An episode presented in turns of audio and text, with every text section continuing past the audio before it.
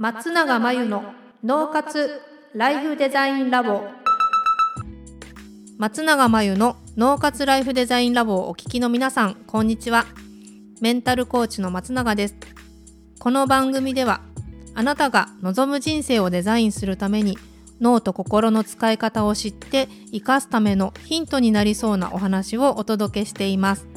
週に2回月曜日と木曜日に配信中のピンポン Q&A のコーナーでは日常生活やビジネスでよくある悩みや松永が主催している内観力養成ライフデザインオンライン講座で寄せられた質問などにお答えしていきます。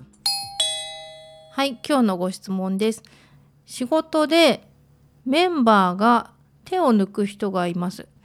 自分は完璧にして上司に提出したいと思っているのでそうしますが他の人はそうしないので、えメンバーの意識を変えるのにはどうしたらいいんでしょうか、えちなみに最終チェックは上司が行いますということですね。ってことは周りの方は最終チェックは上司が、えするのでとりあえず仕上げればいいっていうスタンスなんだろうなと思うんですよね。できっと完成させたい完璧にして出したいと思ってる自分は、えー、皆さんがそうじゃないのでもやもやするっていうことでしょうかね。はい、きっとまあ完璧主義なところがあるのかな。なんでなんでみんなここまで自分のようにやらないのかなというふうにあのモヤモヤするんじゃないかなと思うんですけどで確かにね完璧にして出せば上司の方は最終チェックする上司の方はすごく助かると思うしうん、時間も短縮できるし素晴らしいですよね。ただですね手を抜きたくないという気持ちはあると思うんですが、えっと、もし自分以外の方がその今の完成度で上司の方に出していてそれでうまく回っているんであればもしかするとその仕事は周りの人と同じくらいの完成度でやめて、え上司にチェックに出してもいい仕事の可能性もありますけどもここはどうなんでしょうか？はい、で、えっと、自分が完璧に仕上げるところまで持っていかなきゃいけない仕事とか自分が主になってる仕事、えー、メインになって進めてる仕事だったら、え、完璧を目指していいですしまあその方がいいと思うんですがもしかしたら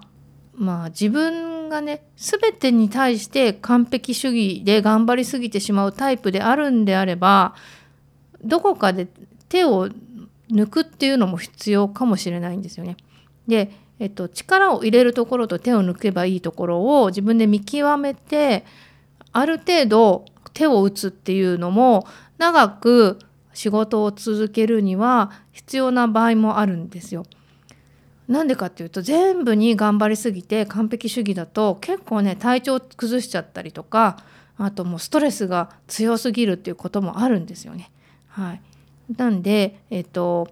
ちょっとね手を抜く場所がないかなとか、えー、少し完璧100%じゃなくて70%とか60%とかちょっと基準を下げてみるっていうのも一つ考えてみていただきたいんですね。でもしくはそうじゃなくてあまりにも周りがなんか怠けすぎていてあの周りのレベルが低いんだっていう場合はちょっとその環境からねこう転職したいなとかあの思うかもしれないんでそれならそれでそういうことを検討していくのもありかなと思うんですがあの人を変えるっていうのはなかなか他のメンバーに自分と同じような仕事ぶりをえ期待するっていうのはなかなか難しいかなと思いますね。はい、なんで自分がみんなの意識を変えてほしい変わってほしいよりもあの自分の捉え方を変えてみるとかっていうのがおすすめかなと思います。で、えーと、完璧主義が悪いわけではないのでそういった完璧を目指してあのストイックに磨き上げていくところは素晴らしいと思うのであの全てにおいてやりすぎているんであればどうぞご自身も緩めて強弱をつけて手を抜くことも逆にね周りの方を見習うのもいいのかなとは思いますけどということでちょっとえー、頑張りすぎないっていうね何て言うんでしょうスタンスも案の中に入れてみてください。そしてもっと自分のような同じタイプの人と一緒に仕事がしたいっていうんであれば環境を変えてしまうのも一つの手かもしれません。でもどこに行ってもきっと自分が思うような人ばっかりではないと思います。はい、以上ピンポン Q&A のコーナーでした。脳活ライフデザインラボ